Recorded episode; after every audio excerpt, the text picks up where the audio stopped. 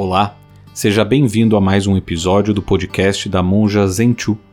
Você pode acompanhar as lives que a Sensei faz de segunda a sexta em sua conta no Instagram, monjazenchu, e em seu canal no YouTube.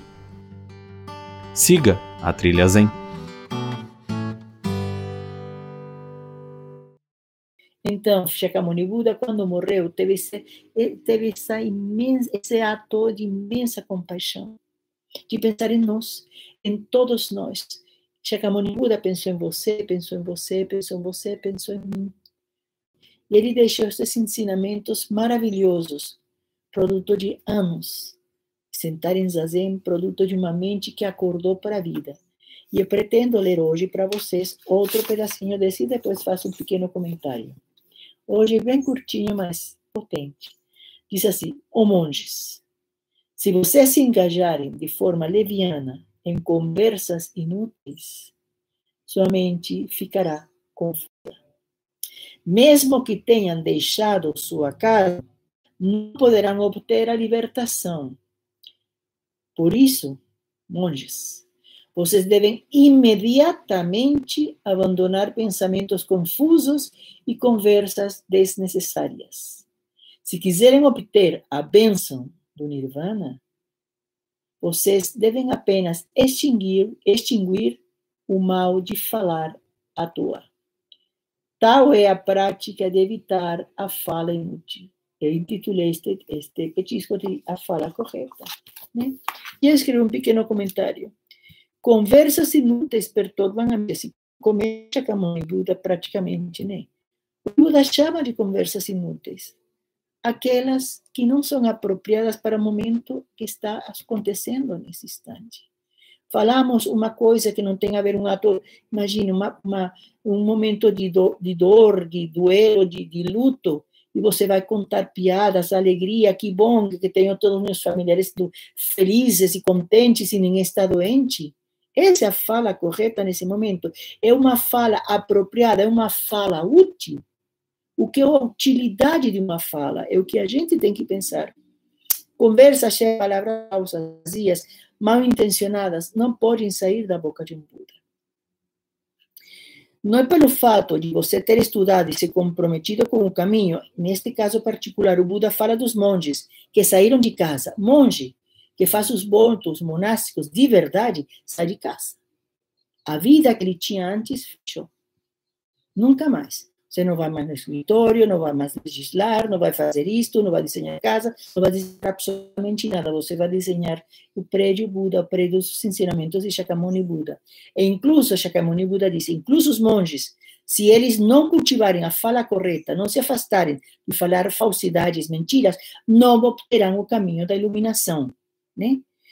E, ou seja, não acordarão para a sua própria mente Buda.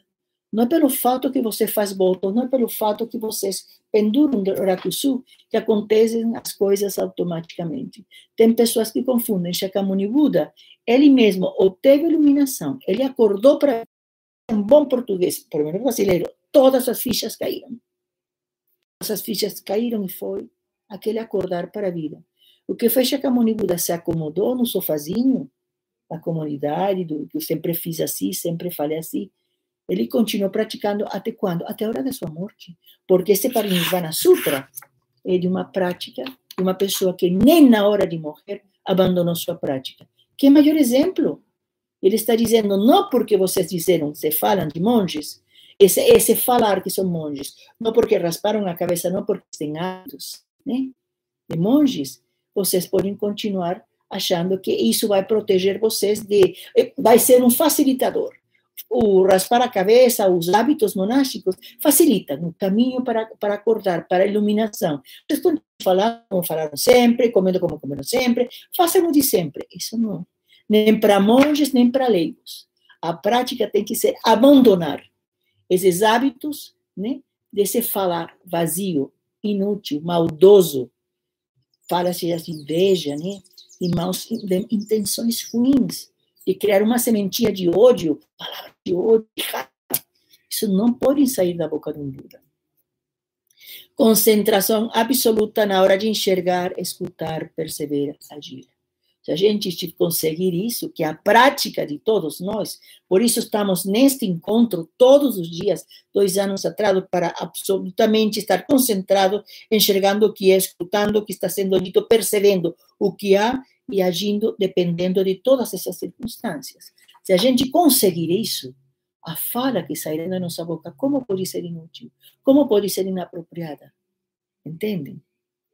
E a fala correta é uma das ferramentas que nos Budas do caminho. De tantas ferramentas para que um Buda manifeste, se manifeste, cante a glória desse sutra original, essa fala correta. Eliminando qualquer tipo de conversa em que o mal, ou seja, a mentira, o que não é apropriado, sejam os protagonistas. Nunca mais da nossa fala pode ter um mal, uma, uma mentira, maldade, né? uma palavra vazia fora de contexto. Essa é uma conversa inútil, uma fala inútil. São palavras verdadeiras, compassivas e sábias, produto da mais completa e absoluta penetração com o momento em que estão sendo proferidas, são as que podem sair da boca de um Buda. Esse treino, isso é prática. E voltamos à pergunta de sempre: e como fala um Buda? Não é isso que eu me perguntaria. Vocês já se perguntaram, e como fala um Buda? Pratiquem e escutarão das suas próprias bocas, dessas próprias bocas, o que é a fala de um Buda. Não é de fora, não tem gravações, não esperem encontrar a fala de um Buda fora de vocês. Tem que praticar a concentração, percepção correta, fazer zazen, fazer zazen, fazer, e praticar esses ensinamentos, colocá-los na sua vida, lembrar que na boca de um Buda não pode ter conversas inúteis.